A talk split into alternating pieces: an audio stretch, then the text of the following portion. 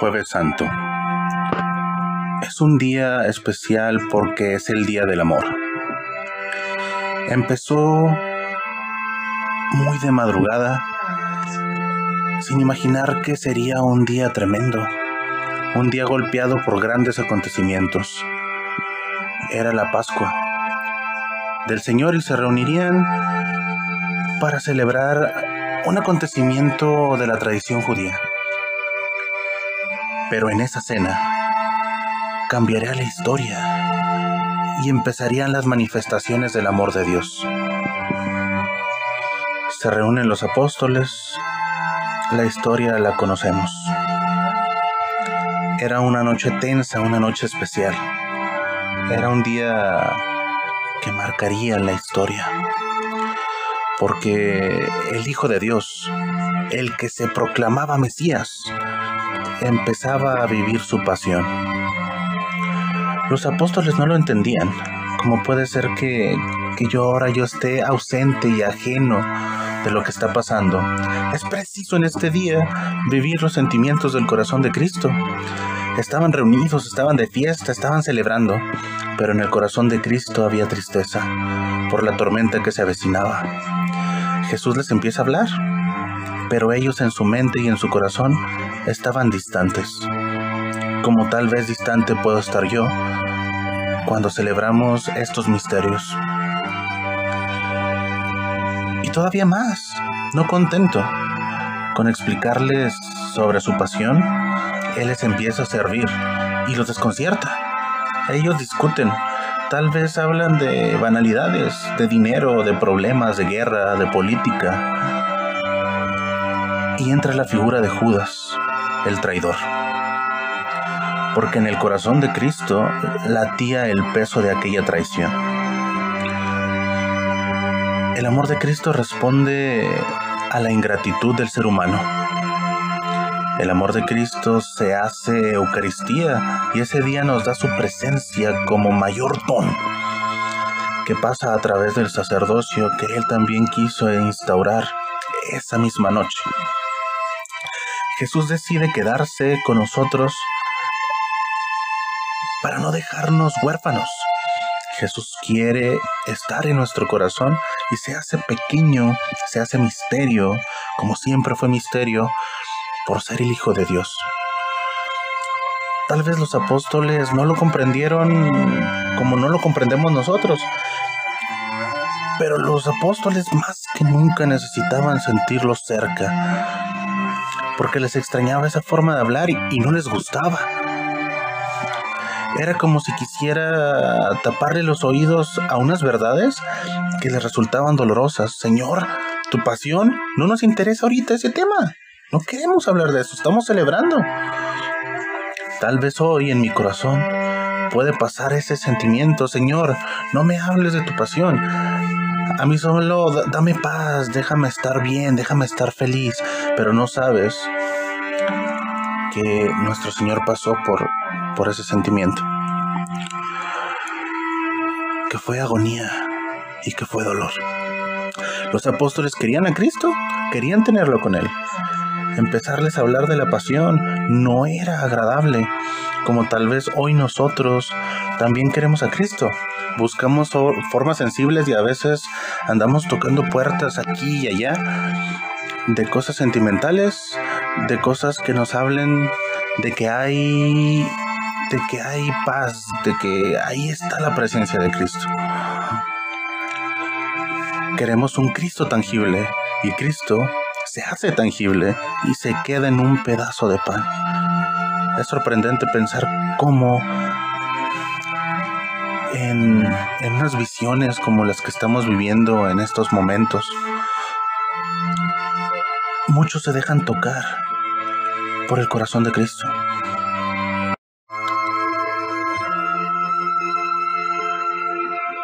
Pero la noche sigue. Una noche larga y penosa. Jesús pasa esta noche encarcelado, humillado, como el peor de los criminales.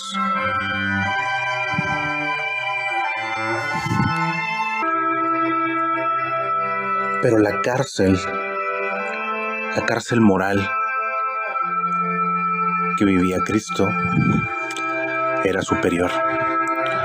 Esa cárcel moral era por causa del pecado, del pecado de la humanidad, por cargar en su espalda todo el peso de la historia y todo el pecado que se cometió en ella. En fin, viernes, viernes de contrastes, viernes de dolor. Viernes de juicio. Jesús está atado. Jesús está en manos de la ley. Ya había pasado por Herodes y Herodes lo había mandado ante el César. En representación de, de ello, Pilato trata de, salvarle. Como muchas veces nosotros tratamos de, de ayudar. Pero al ver que, que la cosa se pone difícil, nos lavamos las manos. Entonces bien Pilato se lava las manos y Jesús es entregado a los lobos. Jesús es enjuiciado a muerte y una muerte de cruz. Los judíos reclamaban sangre.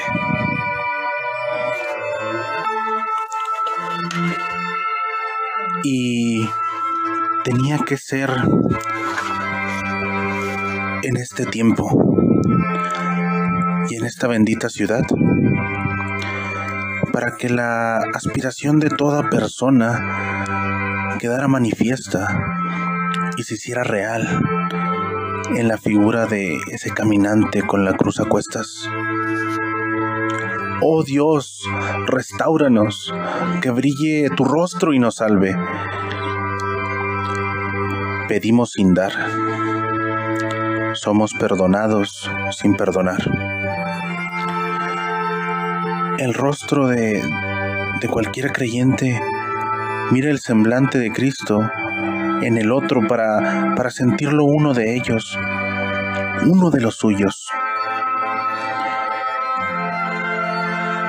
Él tiene Getsemaní en su cuerpo, restos de sudor y sangre que ahora en forma de serpiente tentadora enroscan su cabeza. Todo lo ha asumido, no se queda quieto, siempre avanza, decidido hacia el Calvario para cumplir lo escrito y anunciado por los profetas. La figura del Señor poderoso se ha convertido en un muro de los lamentos. Ese que llevar a la cruz a cuestas para que seamos libres y felices, ahora tiene que cargar con tus dolores. Vamos metiendo entre sus heridas nombres, enfermos, presos, intenciones, sueños incumplidos y amores imposibles. Como si al Señor le hiciera falta que a diario se lo recuerdes cuando nuestros nombres los lleva escritos en la palma de su mano y están profundamente dentro como los clavos que le mantendrían colgado más tarde. Solo Él consuela. Lo saben sus vecinos, sus devotos, los sacerdotes de la iglesia ciega que nos confiesa a pesar de sus pecados. Dios, en la figura de Jesús, no se ha ido de este mundo para desentenderse de nuestras penas. no se ha escondido ni tapado sus ojos. Él, el gran poder, entre nosotros se queda. El gran poder cuando pasa, no pasa, siempre se queda porque está en los corazones de todo aquel que le habla, de todo aquel que le mira, de esas mujeres con velas que en vela esperan el retorno de sus hijas al saber que ya no esperan. Él está con los que sufren, con los que tienen tristeza, con los que están agobiados, presos, lastimados y también con los que enferman con todo aquel que acompaña su camino hacia el Calvario. En ese camino ataviante, sus ojos develan dulzura. Hoy, en sus ojos pureza. El camino jamás truncado por el cansancio o tristeza Pasan las horas, los días, los meses, las primaveras, y él seguirá caminando con el cuerpo casi deshecho, con espinas en las sienes, con la boca ya reseca, con sus manos doloridas y con su frente sangrienta, llevando sobre esa cruz nuestros pecados a cuestas.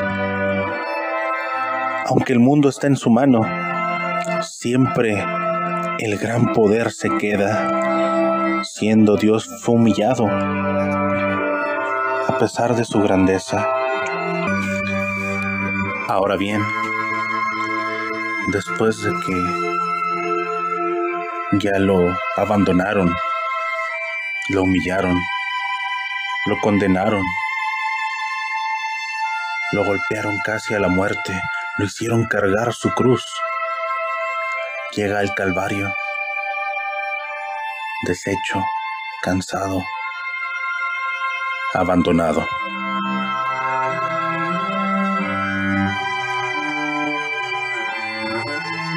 Sus manos empiezan a ser clavadas en esa madera. Y la sangre empieza a brotar quiero que te posiciones en ese momento y veas cómo, cómo fluye el amor de Dios, cómo fluye la gloria de Dios desde esa cruz.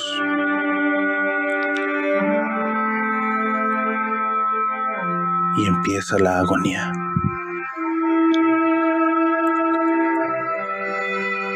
Jesús empieza a hablar con el Padre.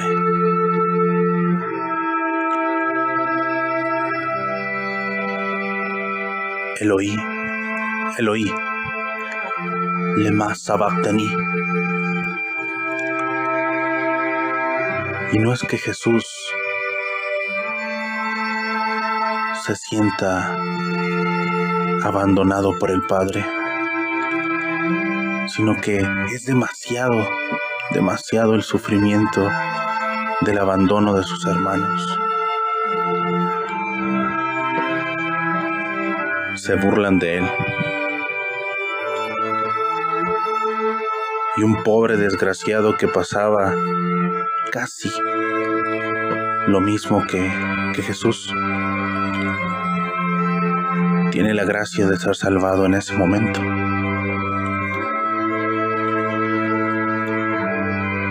Hasta allá llega el amor de Dios. En su momento más crítico, en su momento más doloroso, en su momento de agonía, tuvo misericordia.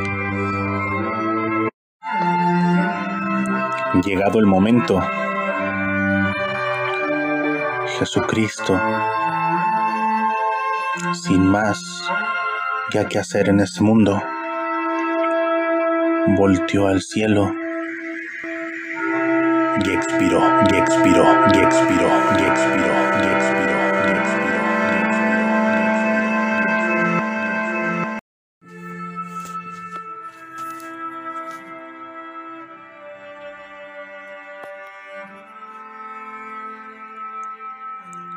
Ya estuvimos con, con el Señor en la cena.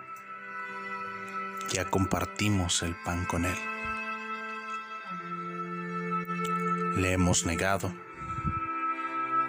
Lo hemos traicionado. Lo hemos enjuiciado. Le hemos matado.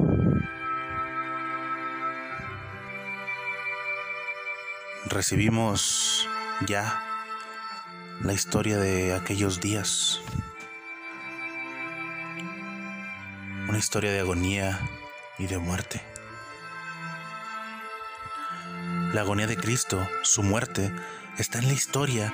La tarde que el jueves de pasión todo sucedió muy rápido.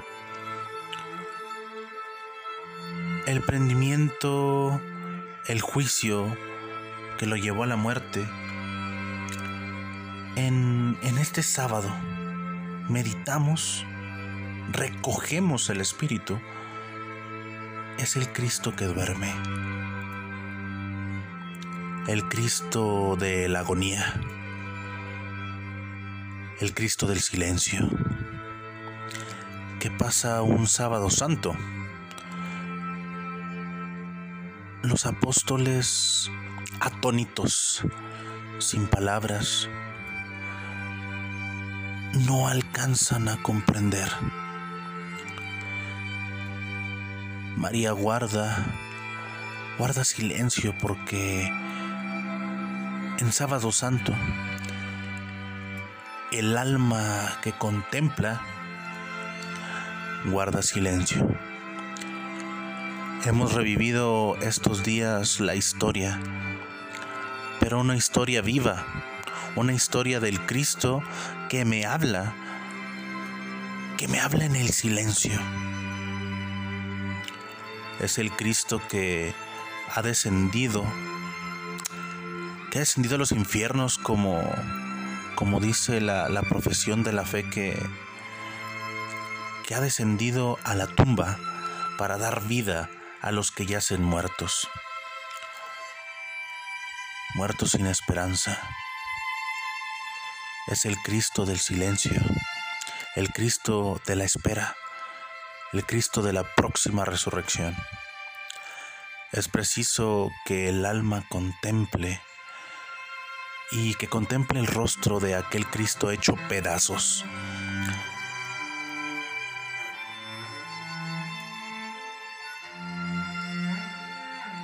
Que contemple las llagas, que contemple los clavos traspasados del madero a las manos. El cristiano debe contemplar. el cuerpo de Cristo que, me da la vida. Es preciso que en estos momentos en nuestra vida contemplemos tal vez un Cristo muerto, un muerto en el corazón de muchos hombres, un Cristo derrotado en el corazón de muchas mujeres, el Cristo que yace para recuperar la vida la vida del espíritu, la vida del alma.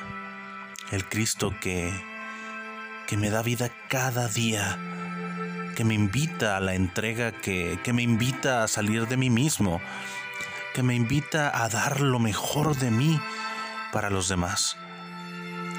Contempla el rostro de Cristo que duerme, pero contempla también el rostro de su madre que supo guardar en silencio, que supo acoger el misterio también en el silencio.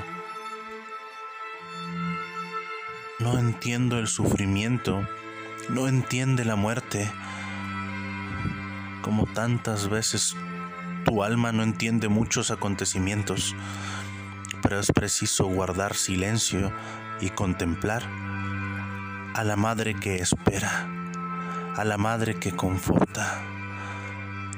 La Santísima Virgen sin duda fue el sostén de ese día, como lo ha sido la historia de todos los hombres. Es Cristo que duerme. Es Cristo que duerme para darte vida. Es el Cristo que ha bajado para despertar tu alma. Acoge el llamado del Cristo que te dice sal y vive, recobra la vida. Quiero que los rostros de todos vuelvan a tener el candor con el que yo lo creé. Aquel primer día, quiero que tu alma vuelva a brillar con la belleza de Dios. En estos días, todos hemos vivido unos momentos intensos, experiencias inolvidables que, que van marcando, que van marcando el ritmo, ese ritmo que Dios toca. El alma, el alma que descubre a Dios, el alma que, apoyada por el testimonio de tantos misioneros, aguarda con esperanza. El despertar de la fe, que esta experiencia que estás viviendo te lleve a contemplar en tu vida y a guardar el silencio que necesita tu mente.